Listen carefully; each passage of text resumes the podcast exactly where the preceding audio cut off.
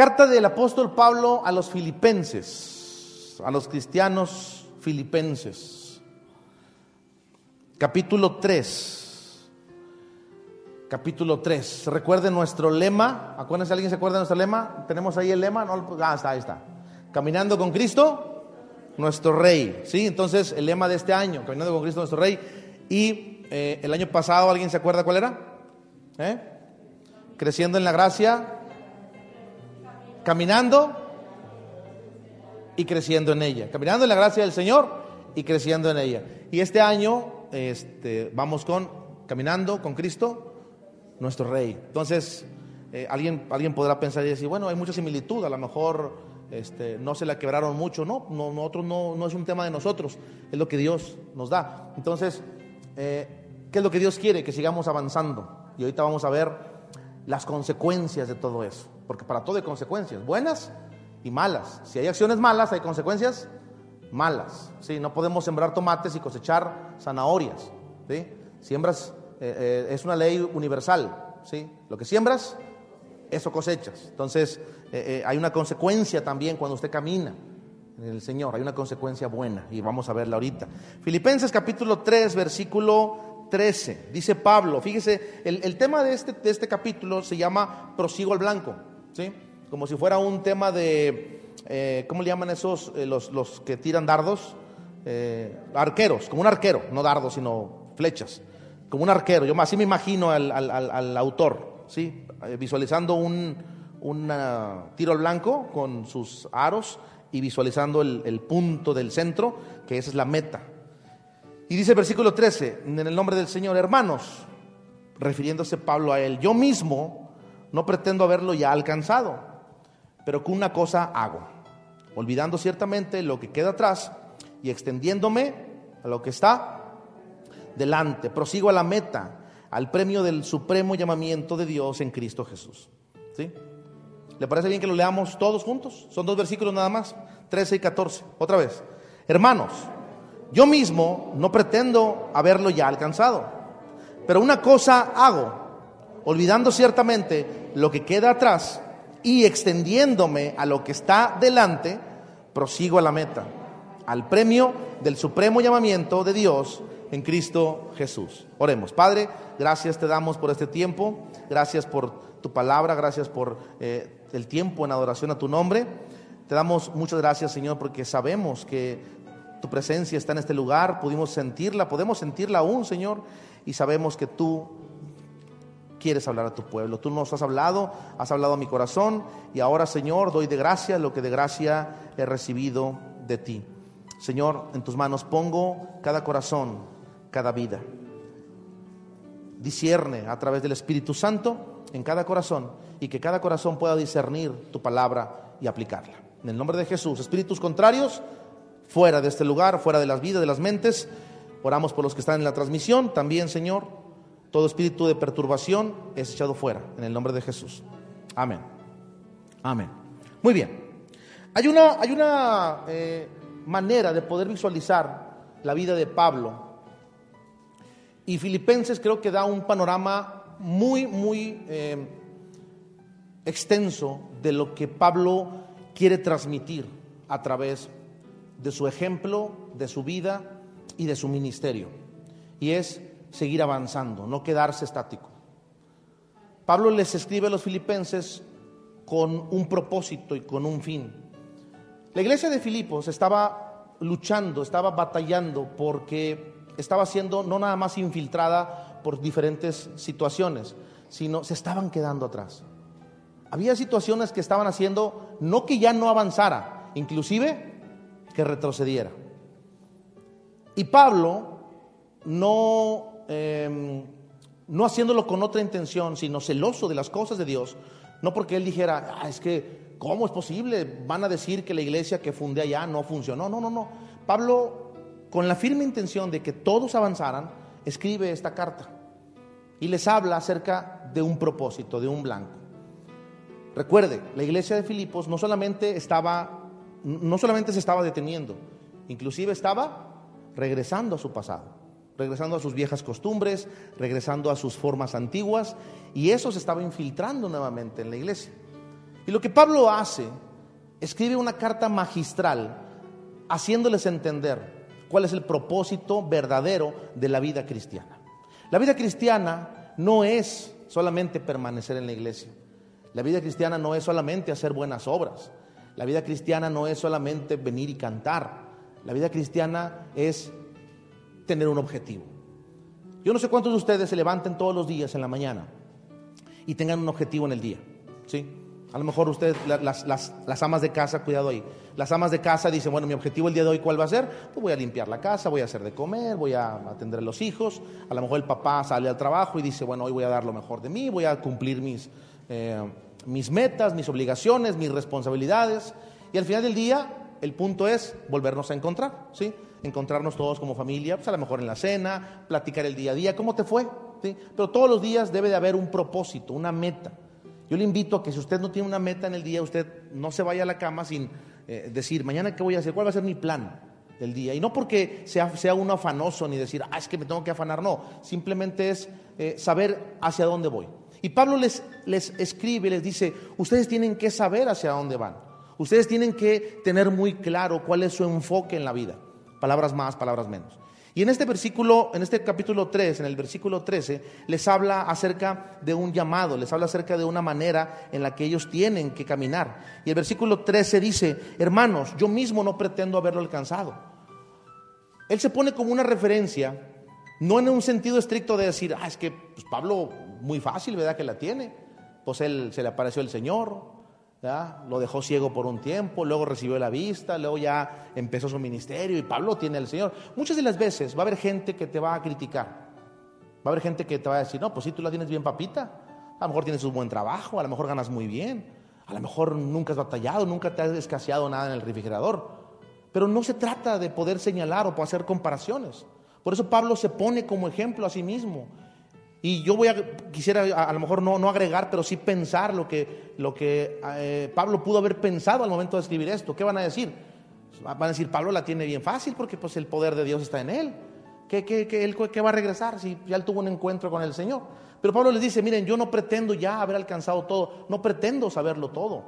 Aún estoy en un proceso. Pablo sabía y reconocía que como cristiano, como seguidor de Cristo, estaba en un proceso. Todos los que estamos aquí seguimos en un proceso. Pero no podemos echarle la culpa a ese proceso, no podemos caer en el pecado y decir, es que estoy en un proceso. No podemos ir y pecar y decir, es que estoy en un proceso.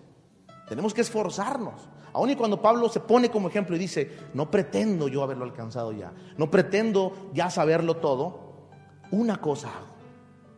Me enfoco en una sola cosa. Y como cristianos tenemos que quitar muchas cosas de nuestras, eh, como dice, limpiar la paja, quitar todo lo que estorba y enfocarnos en una sola cosa que es Cristo Jesús. Ahora, ¿qué tan fácil o qué tan simple o qué tan sencillo puede ser esto? Realmente no es sencillo.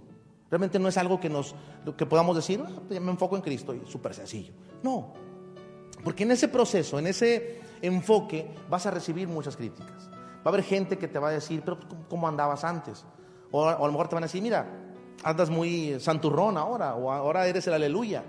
Entonces te vas a topar con muchas de eso. Mucha gente que se ha regresado al, camino del mundo es porque no soporta las críticas. ¿Sí? Y, ojo, no estoy diciendo que, sea algo que, tiene que suceder, pero sucede, aún dentro del pueblo de Dios.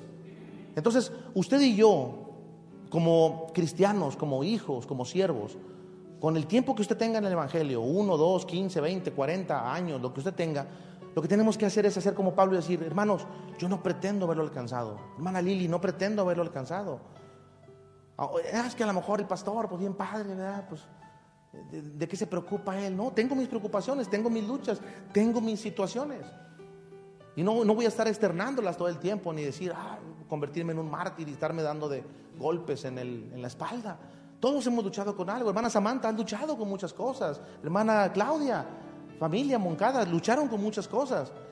Y, ya eh, Dios les ha ayudado a dar la vuelta a esa página. Aún sigue costando trabajo. Porque si nosotros extrañamos, pues más ustedes. ¿sí? Y no es que quiera remover yo ninguna situación ahí, ni mucho menos. Claro, seguimos honrando la memoria de aquellos que murieron en Cristo, pero lo que tenemos que hacer es seguir avanzando. Pablo dice, no pretendo, yo no lo sé todo, a lo mejor no he padecido todo, A lo mejor no me ha tocado sufrir hambres, a lo mejor no me ha tocado eh, eh, tener que tener la cuenta ahí de la tarjeta vacía. Pero en algún momento algo va a pasar que va a ser confrontarnos con nuestra fe y con nuestra realidad cristiana. Yo no, yo no sabía, el año pasado yo, eh, en febrero, yo salí de, un trabajo, de una empresa, donde yo estaba muy cómodo y muy a gusto y tenía un muy buen sueldo, ganaba muy bien. No, no, no me faltaba absolutamente nada. Y, dije, Señor, en tus manos estamos. Y, tuve que salir por diferentes situaciones. Y quizá muchas veces pensamos y decimos, bueno, pues Dios no nos deja. Y claro que Dios no nos deja. Pero nunca esperamos pasar por una situación de COVID, estar internados en el hospital a punto de morir. Y eso es algo que nos ayudó a qué? A confrontar nuestra realidad y hacernos mover. Y no, estoy, no me estoy poniendo eh, eh, ni como el máximo ejemplo, ni mucho menos, pero hubo algo con lo que yo luché, con lo que luchamos como familia, como matrimonio, como en lo personal.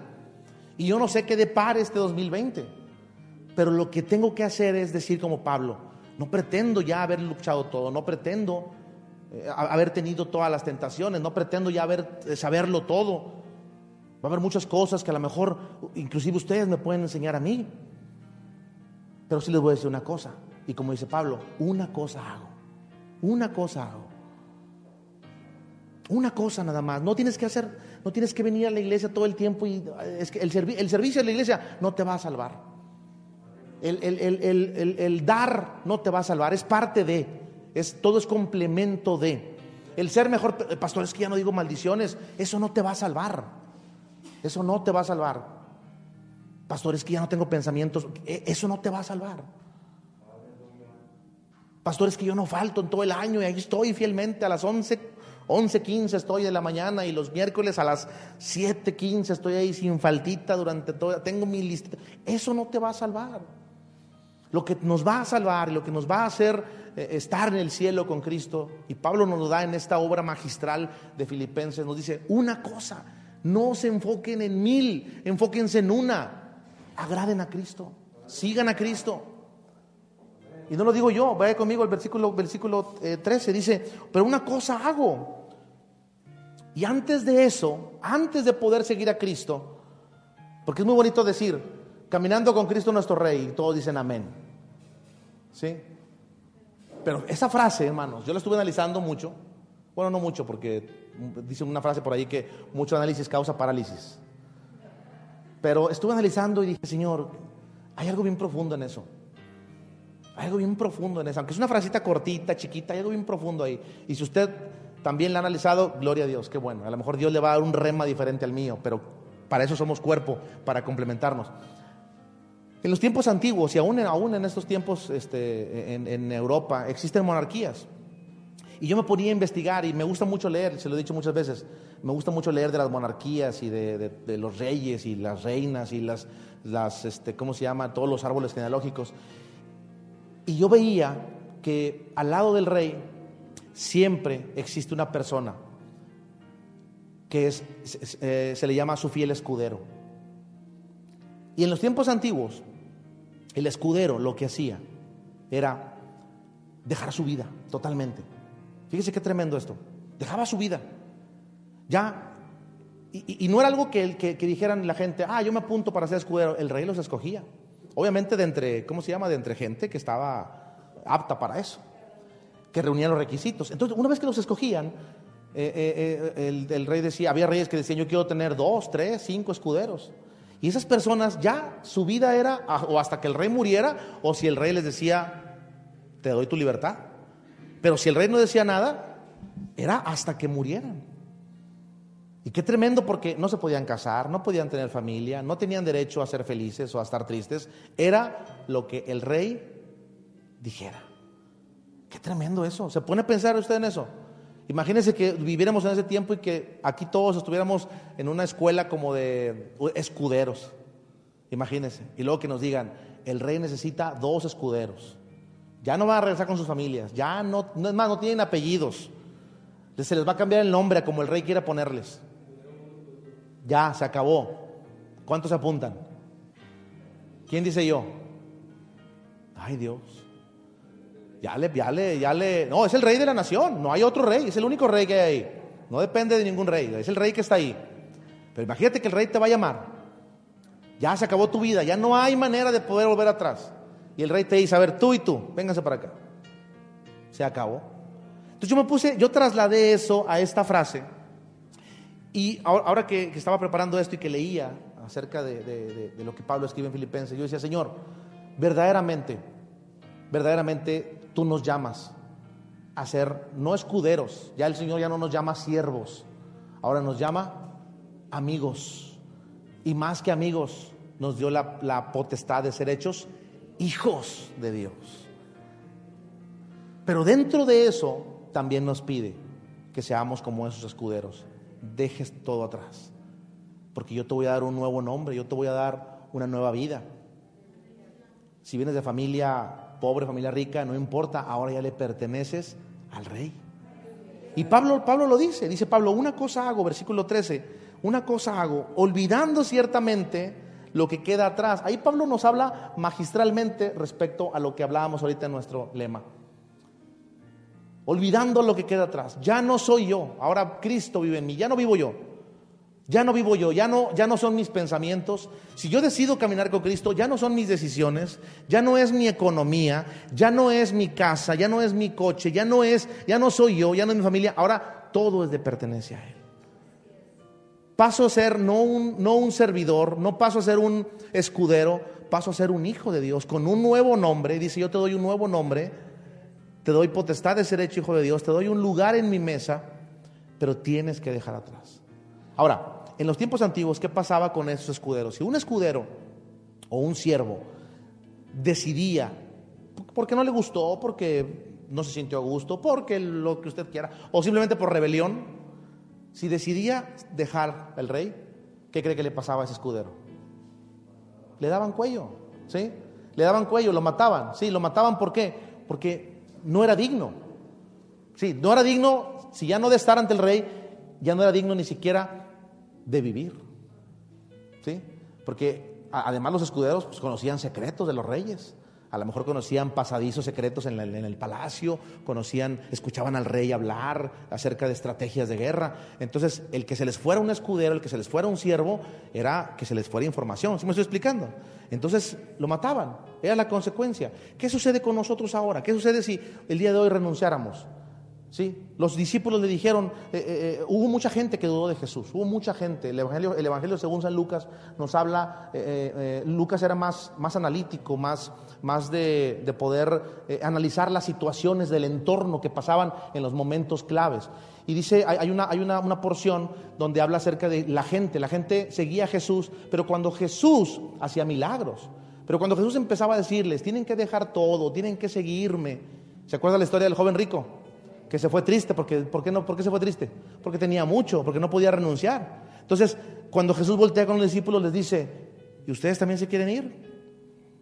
¿Y qué le dice Pedro? Maestro, ¿a quién iremos? Si solamente tú tienes palabras de vida eterna, ¿a quién iremos? Si hoy decidiéramos renunciar, usted y yo, ¿a dónde iremos? ¿A dónde vamos a parar? ¿Al mundo otra vez? Al alcohol, hablo de mí, al alcohol otra vez, al, al, paganismo, al tema de, otra vez estar en esas situaciones, ya no somos así. Hemos sido lavados, hemos sido eh, restaurados, hemos sido vivificados a una nueva vida. Ahora, ¿qué pasa con aquellos que deciden renunciar?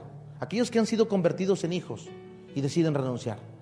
A lo mejor nunca lo fueron, a lo mejor eran solamente eh, oidores, pero no eran hacedores de la palabra. Pero va a haber una consecuencia. Dice que la consecuencia del pecado, ¿cuál es? La muerte. Entonces, ¿qué pasa si dejamos al rey? ¿Qué pasa si decidimos dejar de seguir al rey? Es la muerte, ¿sí me explico? No porque le sepamos secretos a Cristo que Él no quiera revelar, no porque conozcamos pasadizos secretos en el palacio, simplemente porque el mundo no nos va a dar lo que Cristo nos da. El mundo te da la muerte, Cristo te da la vida.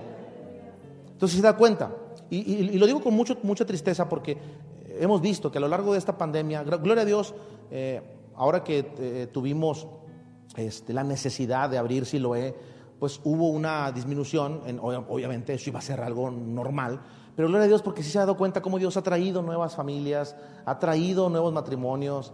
Y, y cuál es la obligación que tenemos nosotros? Y responsabilidad, arroparlos, abrazarlos.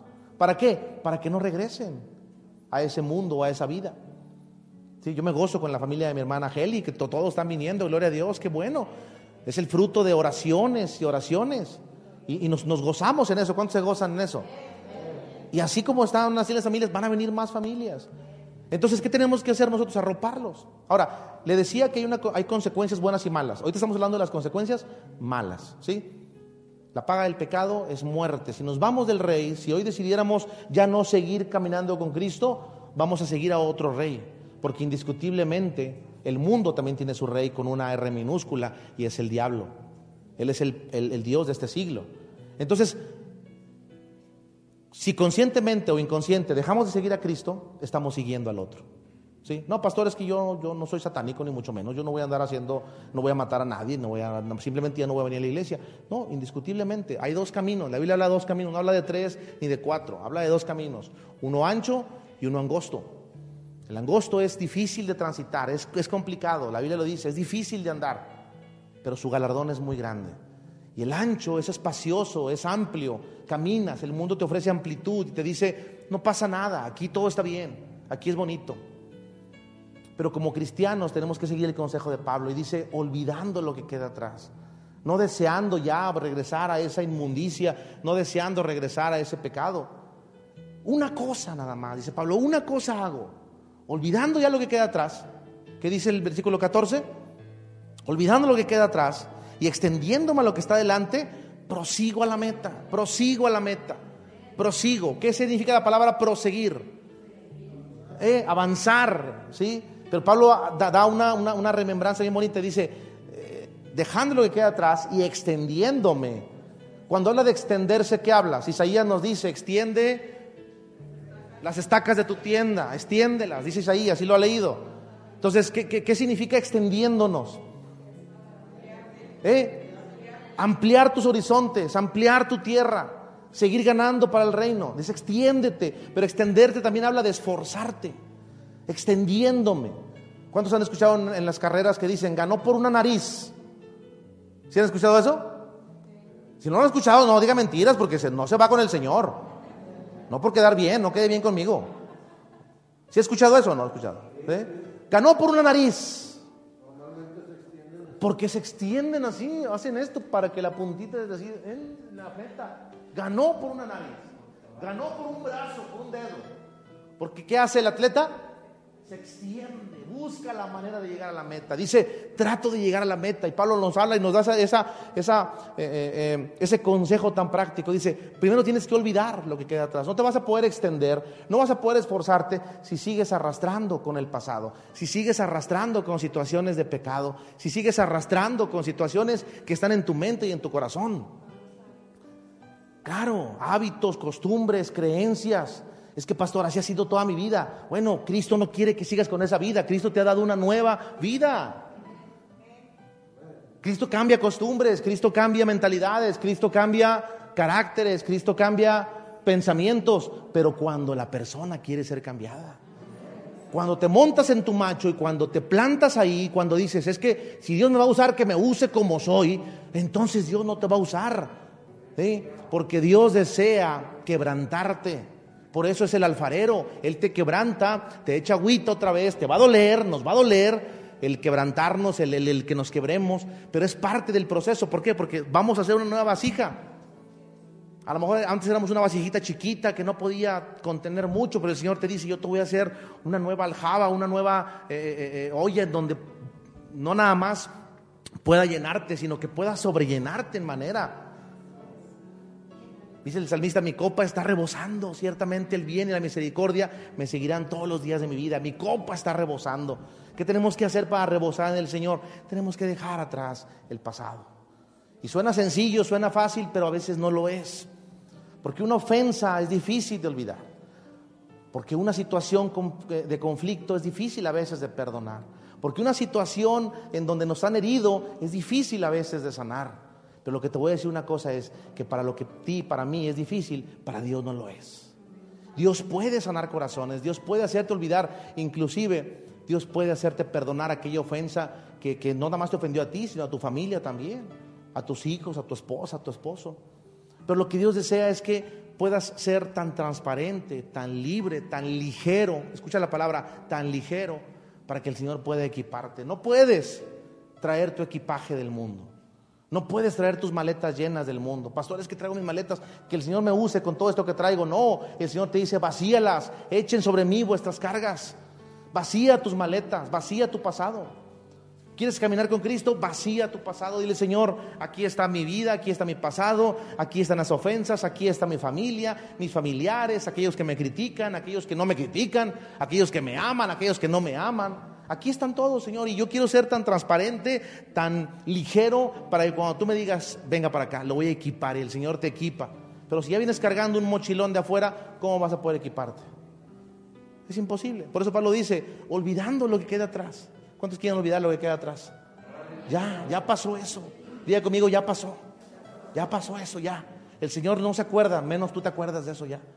¿Eh? Ahora dice, extendiéndome. ¿Y qué requiere para extenderse? Y aquí, aquí viene la clave de las consecuencias buenas. Hay muchas historias, y lo veíamos en la reunión pasada, que nuestra hermana pastor nos predicaba, pero a mí me causa tanta admiración la vida de Abraham. ¿Han leído de Abraham? Abraham fue un hombre no solamente... Eh, bendecido, sino fue un hombre que supo escuchar a Dios, que supo atender el llamado de Dios. Vaya conmigo al Génesis, vamos a irnos muy rápido a ver esta historia, pero le quiero dar ciertos puntos muy claves respecto a las consecuencias de extendernos, de poder extendernos. Génesis capítulo 12. Yo no sé cuántos empezaron su, su devocional de leer la Biblia en un año, pero pues ahorita ya vamos ya capítulo qué, veintitantos, ¿no? Por ahí, por ahí va. Sí, entonces le invitamos, estamos en enero todavía, disponga su corazón y busque un devocional. La iglesia lo estamos compartiendo, ese es uno, ¿verdad? De tantos que puede haber. Versículo 12, Dios llama a Abraham, ¿sí? Vamos a ver el contexto muy rápido, muy rápido. Versículo 12 del, perdón, capítulo 12 del, de Génesis, muy rápido, ¿sí? Abraham, un hombre eh, íntegro, un hombre eh, con una mujer, una mujer estéril, una mujer que no podía tener familia. Abraham ya era grande y Dios no solamente eh, fija sus ojos en él, sino que le da una promesa tremenda. Pero para que esa promesa sea cumplida, para que él pueda cumplir con eso, caminando con nuestro rey, él tenía que hacer un esfuerzo. Él tenía que hacer lo que Pablo le dice a los filipenses, extiéndete, ¿sí? Gánales por una nariz. Por eso cuando estemos en el cielo, ya que hayan pasado las bodas del Cordero y todo, ¿qué le parece si nos buscamos ahí entre todos y vamos a buscar a Abraham? ¿Le parece bien? ¿Sí? Y nos echamos un cafecito con él y que nos platique todo el asunto ahí. Va a ser interesante. Digo, tenemos una eternidad, entonces hay tiempo, ¿no? Hay tiempo de platicar. Entonces, eh, eh, Abraham no solamente decide creer a Dios, ¿sí? Sino decide creerle a Dios. Dentro de toda la historia, y usted lo puede ver más atrás, las genealogías o las descendencias venían de, de unas descendencias de desobediencia, ¿sí? Hablando de, de los padres terrenales, Adán y Eva. ¿Sí? los hijos también de, Noé, Sem, Cam y Jafet, y todas esas descendencias eh, empezaron a poblar la tierra, empezaron a ubicarse. Pero Abraham halló gracia delante de los ojos de Dios. ¿sí?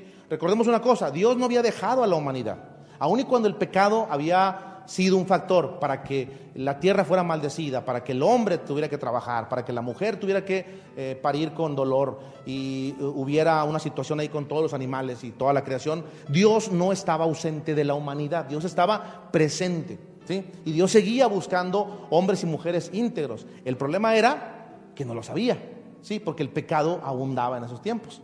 Pero Dios encontró a Abraham y no solamente encuentra un hombre fiel, sino encuentra un hombre que decide creerle. Y Dios lo llama, pero en ese llamamiento, en el capítulo 2, usted lo va a poder leer, eh, Dios le, le, pide algo. Y es algo que tenemos que entender nosotros también en la manera práctica. ¿sí? La manera práctica de poder seguir a Dios. ¿sí? Y no va a haber otra fórmula, no hay otra manera. Pastores que yo he escuchado, no hay otra manera. ¿sí? Para que se pueda cumplir lo que Pablo dice de dejando todo atrás y extendiéndome, tenemos que hacer lo que hizo Abraham. ¿Sí? Y si no lo hacemos, no podemos seguir a Cristo, no podemos seguir al Rey. Entonces vamos a ser desechados y, no vamos a poder caminar con Él. Y no va a haber consecuencias buenas. Entonces el día de hoy usted va a recibir ese consejo. A lo mejor ya lo han escuchado, pero quiero por favor eh, que usted ponga mucha atención y que lo eh, imprima en su corazón y en su mente. Porque esto se tiene que practicar todos los días. ¿Cuántos pueden decir amén? Amén. Muy bien, sí. Capítulo 12. Dios llama a Abraham. Dice, pero Jehová había dicho a Abraham, ¿sí? Vete de tu tierra y de tu parentela y de la casa de tu padre a la tierra que te mostraré. Y haré de ti una nación grande y te bendeciré y engrandeceré tu nombre y serás bendición. ¿Sí? Hasta aquí rápidamente. ¿Sí? Dios encuentra a Abraham, encuentra un hombre íntegro, un hombre que le, le, agrada en su corazón y le hace, hace, un pacto con él. Hasta aquí hay una invitación. ¿sí? ¿Cuántos de los que estamos aquí recibimos una invitación de parte del Señor? Yo la recibí. Todos la recibimos. Hubo alguien un día que te dijo, ¿quieres aceptar a Jesús como tu Salvador? ¿Sí? ¿A cuántos le dijeron eso? A mí me lo dijeron como diez veces, hasta la novena o décima lo, lo, lo vine aceptando. Todos recibimos un llamado un día. ¿Quieres aceptar a Jesús? Y a lo mejor estábamos en un problema, a lo mejor estábamos en una dificultad, a lo mejor teníamos una situación muy difícil, ¿sí? Pero a lo mejor estábamos bien, ¿sí? Y decíamos, pues es que, pues sí, lo acepto, ¿verdad? Sí lo acepto. A lo mejor no tengo, no, no, no le hago mal a nadie, ¿sí? No soy una persona mala, pero le acepto. Entonces, un día decidimos abrir nuestro corazón al Señor. Hasta ahí hay un llamado. Hasta ahí hay una manera en la que Dios te dice, yo te escojo a ti. Nosotros no escogimos al Señor, porque nosotros no, somos buenos. Dice la Biblia que no hay uno solo que haga lo bueno, ¿sí? no hay ni uno solo. Entonces, el Señor nos, nos, habla en, en, en Oseas, él, él, nos atrajo con qué? Con lazos, con cuerdas, dice, dice con cuerdas humanas, ¿sí? pero habla haciendo referencia a los lazos de amor del Señor, como se laza a un animalito, pero no en un sentido malo, sino en un sentido de cuidarlo, de que no caiga al barranco. Así nos atrajo el Señor. Entonces un día el Señor nos hizo un llamado y nos dice, yo quiero que tú estés conmigo. ¿Sí? Tenemos que entender algo. Nosotros no decidimos caminar con el Rey. El Rey decidió llamarnos a caminar con Él. Entonces desde entrada de ahí ya tenemos un privilegio. Si usted no se siente privilegiado por eso, déjeme decirle, hay que orar, hay que pedirle al Señor, Señor, ayúdame a sentirme privilegiado, porque el rey no cualquiera llama. No cualquiera llama. Dice, dice la palabra, yo tengo misericordia del que quiero tener misericordia. Entonces, si estamos aquí es porque Él quiso tener misericordia de nosotros. Claro, claro que sí. Entonces, qué tremendo. Entonces, hay un llamado de Abraham. Dice, pero Jehová le había dicho, hay, hay un tema ahí bien tremendo. Le dice, para que tú puedas servirme, para que puedas, puedas crecer, tienes que dejar tu tierra y tu parentela. Ahora, hablando de tierra y parentela, aquí son dos cuestiones bien importantes. Tierra nos habla de comodidad, ¿sí? Tierra nos habla inclusive de identidad también, ¿sí? Es como decir, eh, yo soy mexicano, ¿de dónde soy? De México, la tierra mexicana. ¿Sí? El hermano José se ve como gringo, entonces a lo mejor decir es de Estados Unidos, pero no, él es mexicano también, ¿verdad? Cuando hablamos, eh, hay gente que dice, es que extraño mucho mi mi tierra, extraño mucho mi tierra, ¿sí? Sobre todo así cuando, no, es que extraño mucho ya los que son de, Veracruz, pues se come muy rico, ¿verdad? De Chiapas, allá muy fresco todo. Yo no sé aquí si hay gente de Chiapas o de Oaxaca o de dónde. Hay, hay, varios en la congregación que son de diferentes lugares. Nos están viendo también. Pero qué tremendo eso, ¿verdad? Tierra nos habla de qué? De identidad, ¿sí? Deja eh, eh, tu tierra y tu parentela. Parentela, ¿a qué se refiere? Parientes, ¿sí? Tu casa, tus, tus padres, eh, tu familia, ¿sí? Entonces, ahora, si, dividimos estas dos cosas muy importantes, hablando de tierra nos habla de identidad, ¿sí? Dios decide, decide darte una nueva identidad. Para que se cumpla lo de Pablo, que dice, extendiéndome, tenemos que decirle al Señor, Señor, renueva mi identidad, renueva mi identidad. Hemos escuchado una frase por años que dice es que el Señor te recibe tal como eres. Eso no es cierto. Es una mentira del diablo. Sí, el Señor, el Señor te abraza y te cambia. Y te cambia. Pero si tú quieres verdaderamente ser usado por el Señor, tenemos que tener una identidad en Cristo. La identidad mía, la que tiene en el mundo, esa no sirve. Esa no funciona. ¿Sí? Es como yo querer entrar a una empresa con un café de otra empresa. Aquí te van a decir, esto aquí no sirve. Oiga, pero es que es un gafet, ahí está mi foto. Pues sí, pero no es de esta empresa, es de otra. ¿Eh? Usted tiene que entrar con la de aquí. Entonces usted tiene que adoptar la identidad de Cristo. Deja tu tierra, deja tu identidad pasada. Ya la identidad, ah, me voy a poner de ejemplo yo, Ernesto, ya la identidad del Ernesto anterior ya no, no funciona. ¿Por qué? Porque era pecaminosa, porque estaba desgastada, porque era cruel, porque era desobediente. Esa es una identidad mala. Lo que Dios desea es darte una nueva identidad. Hay un canto que me gusta mucho que dice una identidad fresca. Qué bonito, ¿verdad? Si ¿Sí, dice una identidad fresca, Giovanni, sí, ¿verdad? una identidad fresca. Qué bonito, ¿verdad? Porque, Señor, hazme una identidad fresca. Yo no quiero ser la persona que era antes. No quiero volver al mundo, no quiero volver a, a, expresarme como me expresaba o hacer las cosas que hacía. Una nueva identidad. El Señor le dice a Abraham, tienes que dejar tu tierra. Entonces dijimos, tierra habla de qué? Identidad. Deja esa identidad pasada. Ya no te identifiques. Identidad habla de identificarse. Ya no te identificas con el mundo ya no nos identificamos con el ya no podemos decir, es que este, eh, eh, eh, así he sido yo y así seré. Ya no puede ser eso. Es que es mi carácter. Es que es mi carácter. Así que Dios me use. Pues no, va, a venir Cristo y aquí te vas a quedar. No te va a usar así. Porque tienes que tener la identidad de Cristo. Y una identidad de Cristo, ¿de qué nos habla? Dice primera de Juan 4:8, el que no ama no ha conocido a Dios, porque Dios es amor. Entonces, ¿cuál es la identidad de Dios? Amor. Amor porque por las almas, por el prójimo, por su obra. Por eso Pablo lo dice nuevamente, una cosa hago, veo a Cristo, una cosa hago, dejando todo atrás, dejando a mi tierra, la identidad que tenía antes, dejando mi parentela, que habla también de una identidad, que habla también de una eh, eh, situación inclusive hasta de apellido, de, ¿cómo se puede decir?, de generación. Eh, maldiciones generacionales, ¿sí? costumbres generacionales, dejando todo eso, me extiendo extiendo, me extiendo a una nueva identidad en Cristo. Ya no vivo yo, ahora Cristo vive en mí. Entonces el Señor le dice en el, en el capítulo 12, deja tu tierra, ¿sí? Vete de tu tierra y de tu parentela, vete, vete, salte de ahí. Vete, no te quedes ahí, no te quedes estancado. El agua estancada se apesta. No te quedes estancado. 2022, eh, eh, yo no, mira, no, no me gusta a mí andar decretando ni, ni liberando este, cosas, de libero esta palabra. No, no, no, a mí me gusta eh, confesar y hacer, ¿verdad? Y, yo le decía a mi esposa, le digo, tenemos que, ah, hay que hacer mucho con los matrimonios, hay que hacer todo eso. Ya, 2020, 2021 ya quedó atrás, ¿sí? Vete de eso. La pandemia va a seguir, esto va a seguir, inclusive va a seguir creciendo, porque Cristo viene.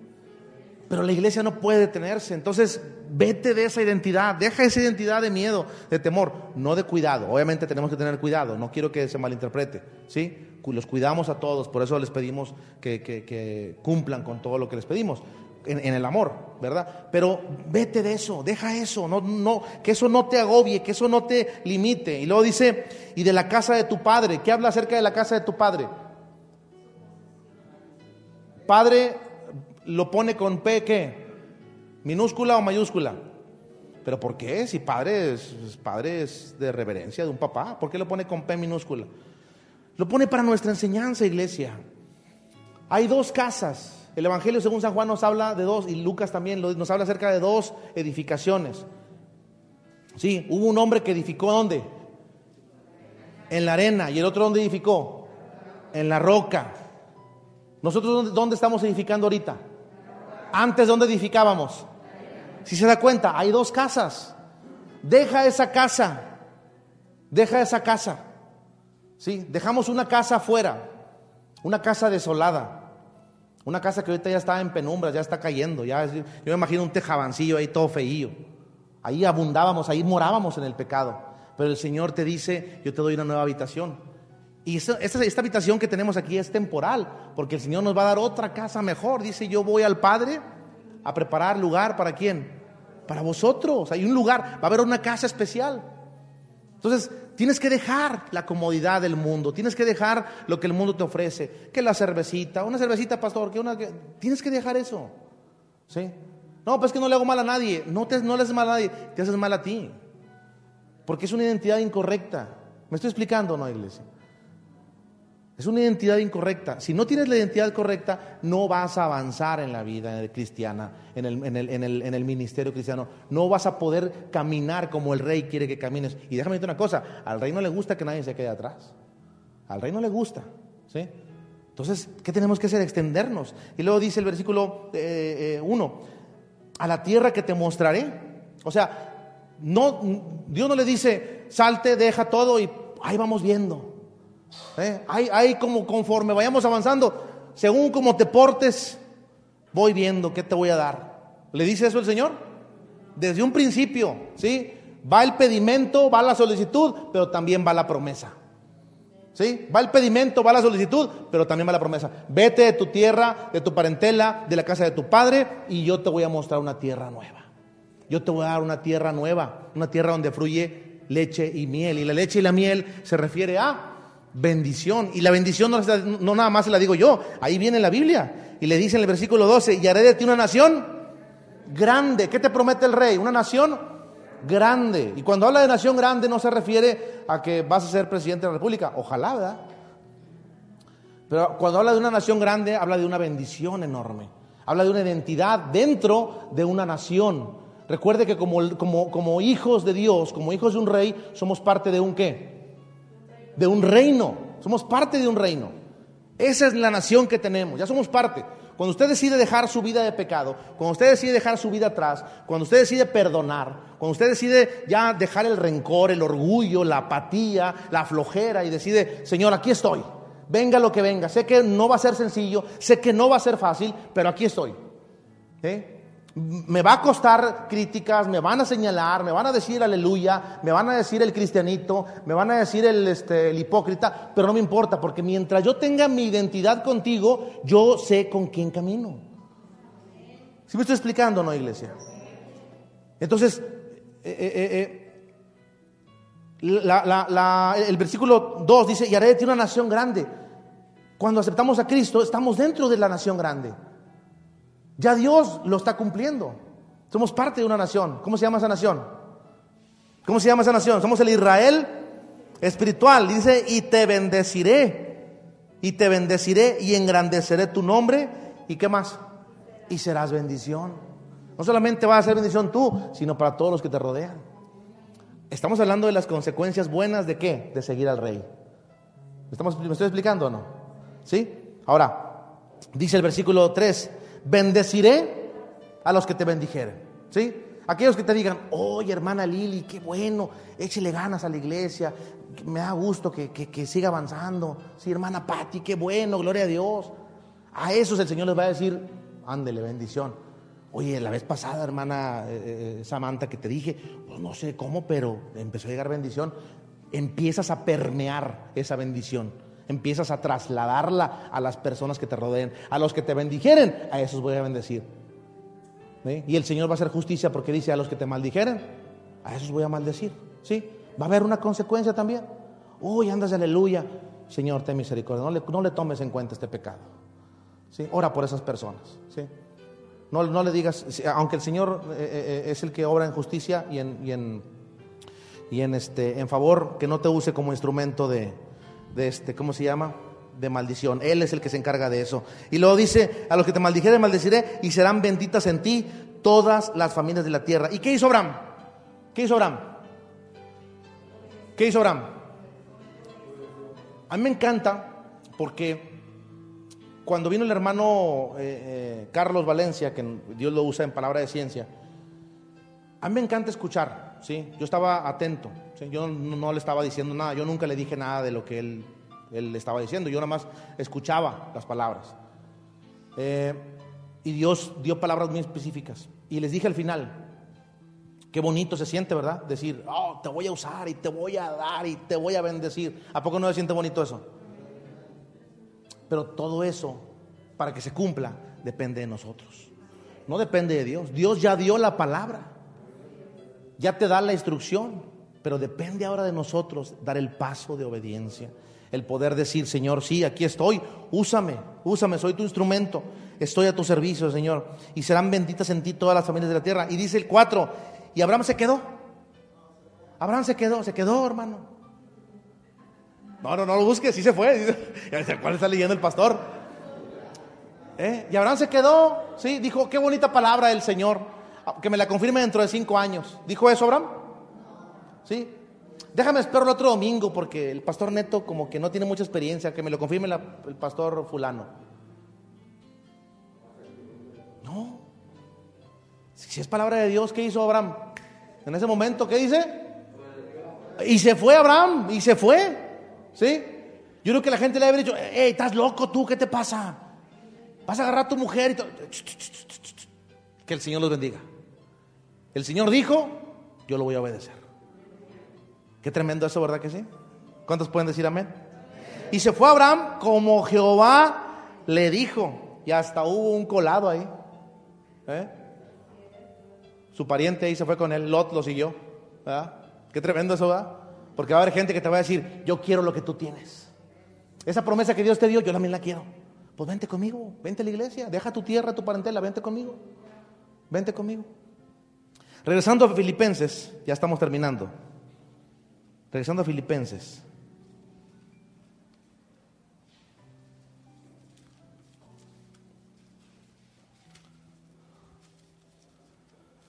Aleluya. ¿Le está haciendo sentido la palabra? Gloria a Dios, gloria a Dios. Filipenses, eh, eh, Pablo no solamente nos habla de esto. ¿Cuál es la consecuencia de todo eso? Le decía, ya vimos las consecuencias malas, ya vimos las consecuencias buenas, ¿sí? Te voy a dar una tierra, te voy a dar una, eh, voy a, te voy a bendecir, eh, y serán benditas en ti todas las familias de la tierra, tus generaciones. Hemos leído muchas veces todas esas promesas, pero hay un, hay un, un supremo llamamiento, hay un premio, y Pablo se los dice a los cristianos, y le dice en el versículo, versículo ah, 14, prosigo a la meta, al premio del supremo llamamiento de Dios en Cristo Jesús. ¿Sí? ¿Quién dice amén a eso? Ahora, aquí no se trata de ganar por una nariz. Aquí no competimos entre nosotros. ¿sí? Aquí no se trata del que sabe más o el que sabe menos. ¿sí? Acuérdense lo que dice Pablo, no pretendo ya haberlo alcanzado. Aquí no se trata de decir quién está más ungido o menos ungido. ¿Sí? Aquí no vamos a ganar por una, por una nariz. Qué bonito sería ganar, levantar las manos en la meta, que nos cruce aquí la, ¿cómo se llama? La, la banda y que podamos entrar al gozo del Señor, que nos diga el Señor, bien, buen siervo y fiel, sobre poco fuiste fiel, sobre mucho te voy a poner. Pero ¿qué tenemos que hacer? Dejando todo atrás, extendiéndonos. Extendiendo habla de esforzarnos. La bendición no viene si no hay esfuerzo. ¿Sí? Siempre se lo digo yo a, ustedes como congregación y a todo mundo. A veces que tomamos a Dios como el hada madrina la varita que viene y te toca. ¿Sí? Lo que Dios desea es como... Dios pudo haber bendecido a Abraham ahí en su tierra, ¿sí o no? Abraham, te bendeciré y todo porque eres un buen hombre y todo. No, Dios te pide siempre una milla extra. Dios le pidió y le dijo, vete. Tienes que tener una nueva identidad porque lo que voy a hacer de ti va a ser grande. Va a ser grande. ¿Quién dice amén?